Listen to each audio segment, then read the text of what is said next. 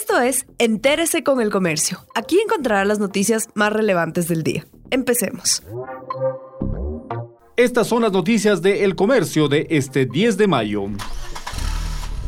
La venta de vehículos cayó un 95% en abril del 2020 frente al mismo mes del año anterior. Durante el cuarto mes del año se vendieron 614 autos a escala nacional, mientras que en el mismo mes del año pasado fueron 11.917 unidades.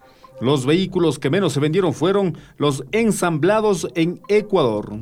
Distintas marcas ofrecen periodos de gracia, bajos intereses y servicios especializados para alentar al consumidor. Las ventas informales por el Día de la Madre se tomaron las calles de Quito la mañana del sábado 9 de mayo. Pese a los fuertes controles que ejerce la AMC, la AMT, la Policía Nacional y las Fuerzas Armadas en las calles capitalinas. Flores, globos, tarjetas y peluches se colocaron en las calles Luis López, Carlos Freire, Manuel Coronado y Mariscal Sucre en el sector de Chillo Gallo. Según la Agencia Metropolitana de Control, desde que inició la emergencia sanitaria en el Distrito Metropolitano, se han realizado 1.822 operativos y se han establecido 1.500 sanciones para realizar actividad comercial que no está autorizada. 211 planteles educativos han sido asaltados durante la emergencia sanitaria por el COVID-19. Computadoras, eh, focos, escritorios, sillas y hasta inodoros. Todo ha sido sustraído de escuelas y colegios públicos.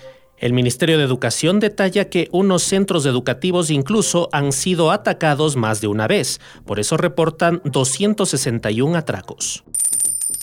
Listo el informe para segundo debate y votación de la ley de apoyo humanitario. Con ocho votos a favor de Alianza País y del correísmo, la Comisión de Desarrollo Económico aprobó el informe que irá al Pleno de la Asamblea para el segundo debate del proyecto de ley de apoyo humanitario por la crisis del COVID-19.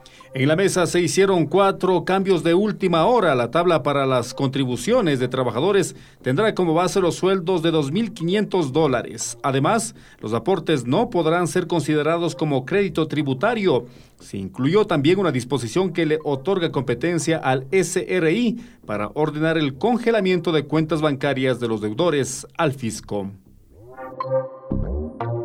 Gracias por acompañarnos. No olviden seguirnos en Facebook, Twitter e Instagram como El Comercio Com.